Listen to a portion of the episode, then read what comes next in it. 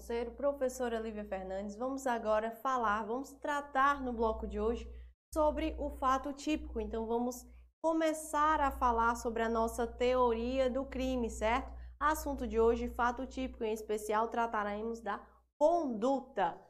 Antes de iniciarmos falando do fato típico, de, do conceito propriamente dado ao que seria crime, vamos entender a diferença entre infração penal e sanções penais. Então, para a sua prova, entenda que existem diferenças entre esses dois institutos. Primeiro, quando eu falo em infração penal, as infrações penais elas se dividem em duas. Eu tenho os crimes e as contravenções. A essa divisão de crimes e contravenções eu vou chamar de sistema dicotômico, certo? Aos crimes eu vou é, aplicar pena de reclusão, de detenção, combinado ou não com a pena de multa. Quando eu estou falando de contravenções, eu estou é, afirmando que o agente ele pode responder por uma, por uma prisão simples ou pela pena de multa. Não se preocupe que vamos estudar este assunto de forma mais aprofundada. Mas antes de entrarmos no conceito do crime, é importante que você entenda essa distinção. E quando eu falo de sanções penais, quais são as sanções penais existentes no Brasil? Eu tenho as penas e as medidas de segurança. O nome desse instituto é Sistema Vicariante, ou um ou outro. Como assim ou um ou outro, professor? Ou eu aplico as penas ou eu aplico a medida de segurança. O juiz, na dosimetria da pena, ele não pode aplicar ao mesmo tempo a gente uma pena e uma medida de segurança, certo? A pena, ela é considerada pela gravidade do fato e a medida de segurança pela periculosidade do agente.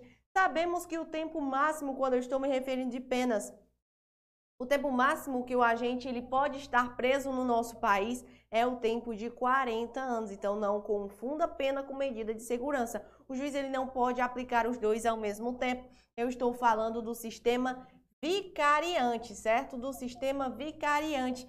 Falando ainda de medida de segurança, a súmula 527 do STF ela, do STJ, ela estabelece que o tempo máximo da medida de segurança aplicada ao indivíduo não deve ser superior àquela pena privativa de liberdade prevista para aquele crime que ele cometeu. Isto é a súmula, esta é a súmula 527 do STJ. Superado esta, estes breves comentários, essa breve diferença existente do que seria sanções penais e infrações penais, vamos agora entrar propriamente no conceito de crime. O que é crime? Eu tenho várias teorias que irão conceituar o que seria crime.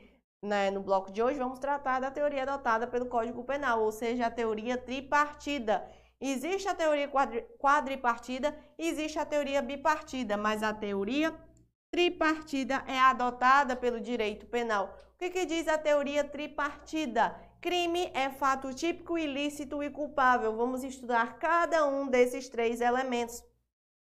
Esse quadro que também tem no seu material de apoio é a diferença existente entre o fato típico, a ilicitude e a culpabilidade. Cada um desses três conceitos possuem elementos. Vamos estudar cada elemento um por um, mas saiba que a primeira coisa que eu vou saber, é, a primeira coisa que eu vou analisar para saber se existiu ou não o crime é se aquele fato é típico. Se aquele fato for típico, depois eu passo a análise da ilicitude.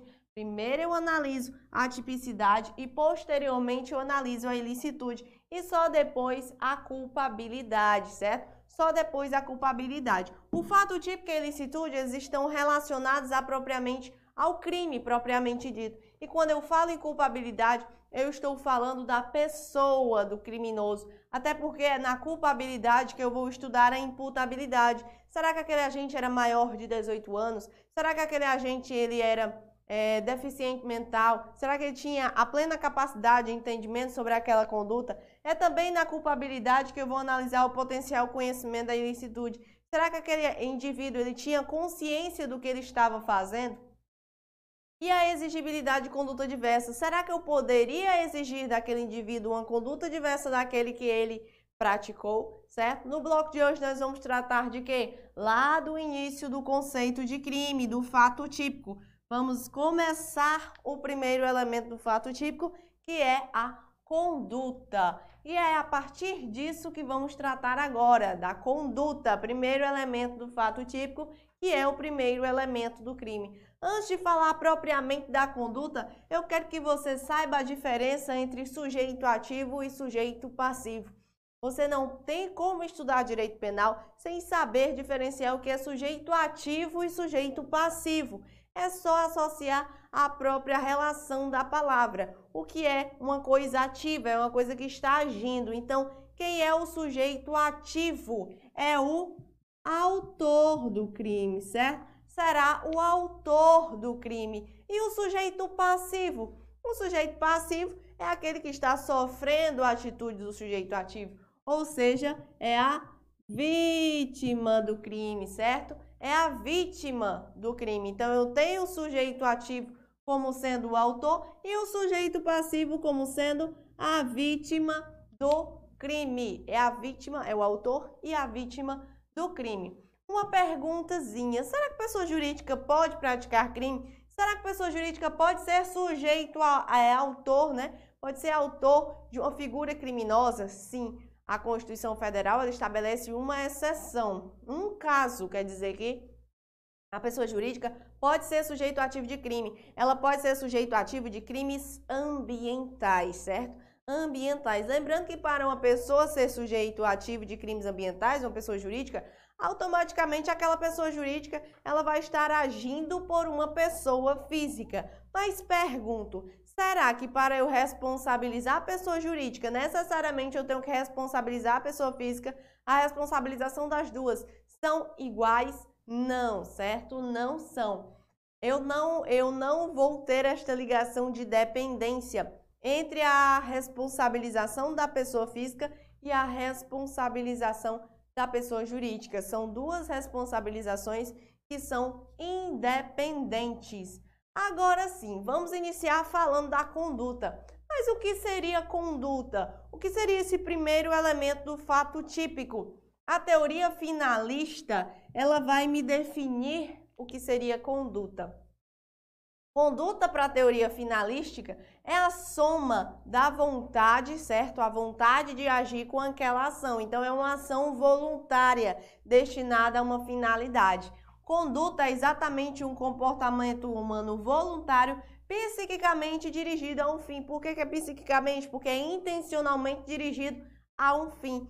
Então, resumindo, o que é que a teoria finalista ela quis dizer quando ela afirmou que a conduta vai ser o somatório de vontade com ação? Primeiro, o que, que eu quero dizer quando eu afirmo ação? O que, que é ação?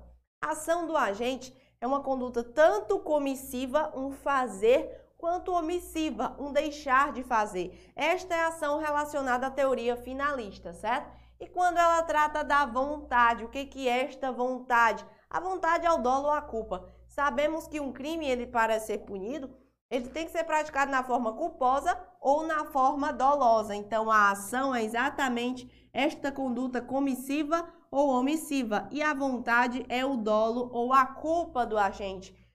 Antes, existiam outras teorias que estabeleciam que o dolo ou a culpa, eles eram analisados lá na culpabilidade, ou seja, eu só ia analisar se aquele agente ele tinha ou não vontade de praticar o crime no seu último elemento, na culpabilidade, certo?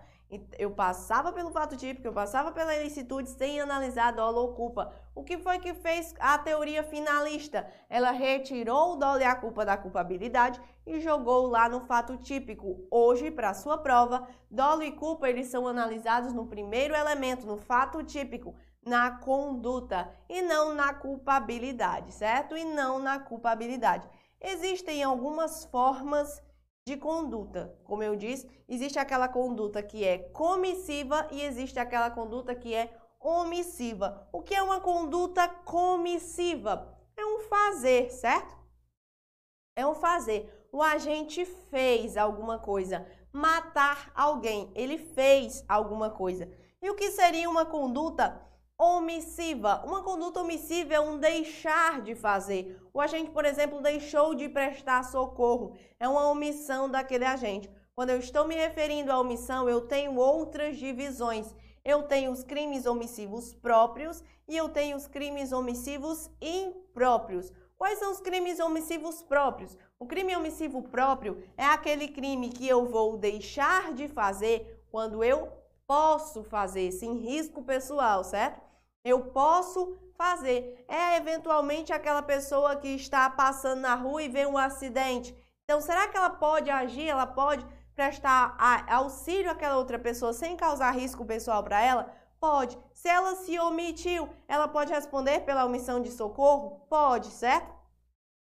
É um é um deixar de fazer quando se pode fazer. Então, você efetivamente viu uma pessoa se afogando, você sabe nadar, você tem condições de tirar aquela pessoa sem causar nenhum risco à sua vida. Se você se omite naquela situação, você pode responder por esta omissão de socorro. Nesse caso, quando eu estou falando de um crime omissivo próprio, o agente ele vai responder pela omissão de socorro, certo? O agente ele vai responder pela omissão de socorro. Lá no artigo 135, por exemplo, é o crime de omissão de socorro de uma maneira geral.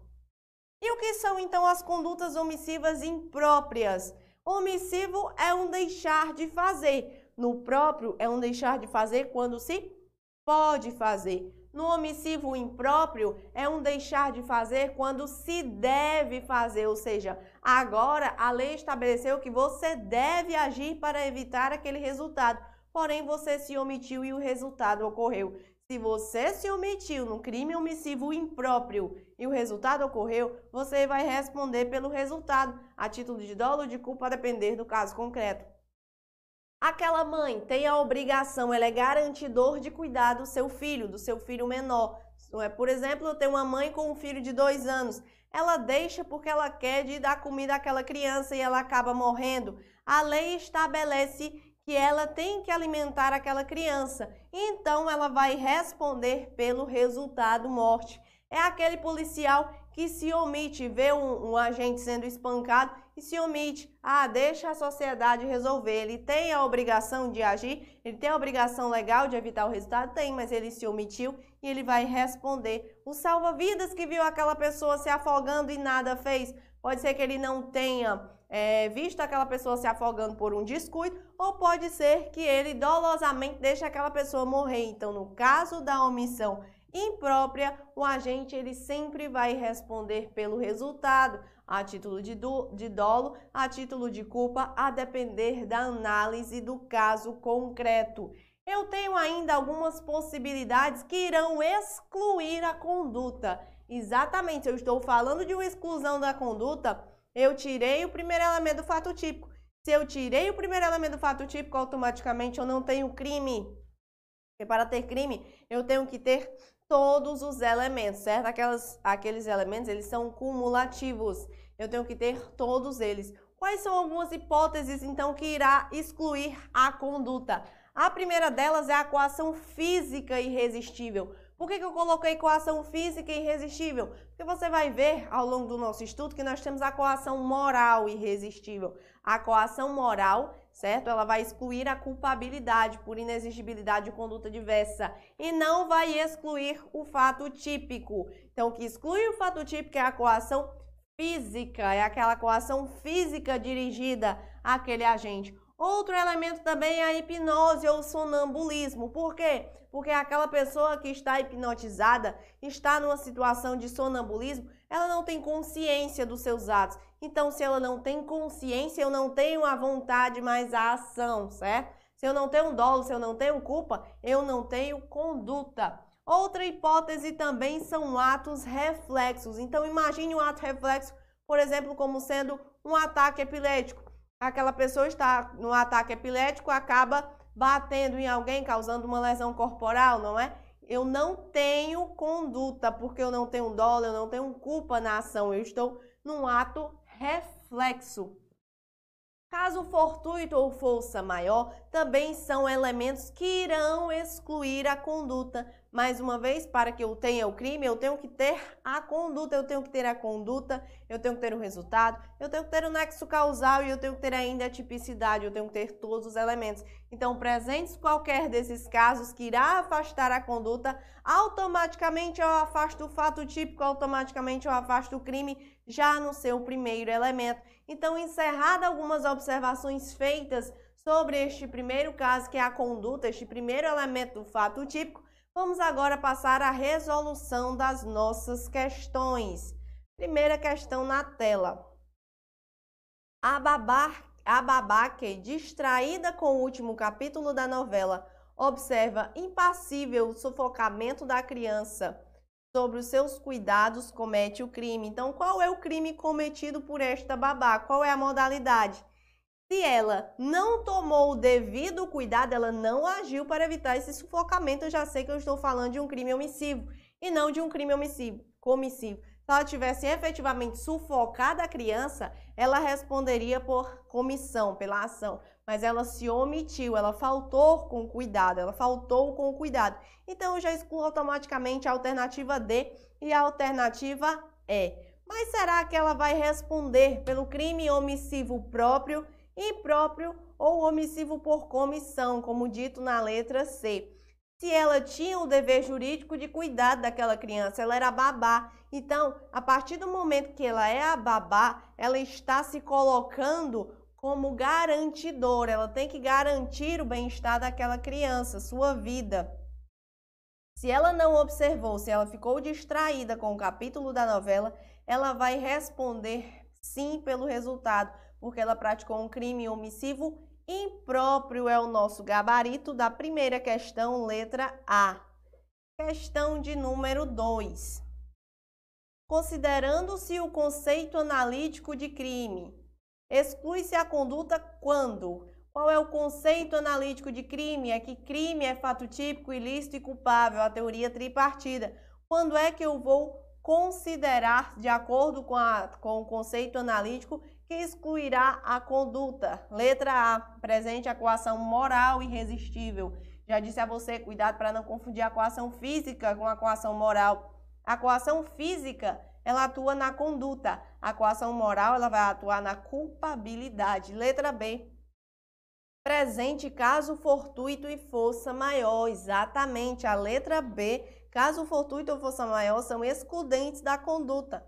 Nosso gabarito, então, já é a letra B, mas vamos continuar a leitura e observar o que fala os demais itens.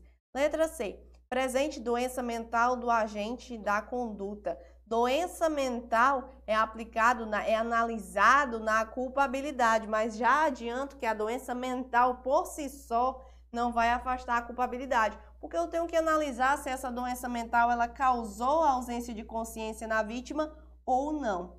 E a letra D, presente a coação física, seja resistível, seja irresistível. A coação física, para excluir a conduta, ela tem que ser irresistível. Então, tome nota aqui, ó, a coação, aqui, a coação física, ela tem que ser irresistível. Se eu posso resistir àquela coação, eu não vou afastar a conduta. Então, é a coação física irresistível. E a letra E, presente a embriaguez pré-ordenada. Também está errado, porque a embriaguez, a embriaguez pré-ordenada, ela não afasta a culpabilidade, mas a embriaguez em si, ela é analisada na culpabilidade. Temos como gabarito da nossa segunda questão a letra B. Questão de número 3. Aquele que for fisicamente coagido de forma irresistível a praticar uma infração penal cometerá fato típico e ilícito, porém não culpável, errada, porque mais uma vez o examinador tentou inverter o conceito de coação física com coação moral. Se o agente ele praticou o crime sob uma coação física irresistível, ele não praticou nem o fato típico. Por quê? Porque eu já afastei de antemão a conduta daquela pessoa certo? Mas se na questão tivesse aquele que for é, moralmente coagido de forma irresistível, comete fato típico, ilícito, porém não culpável, aí sim estaria correta a afirmativa. Mas a coação física, ela atua na conduta, enquanto que a coação moral, ela atua na culpabilidade. Gabarito da minha terceira questão, errado.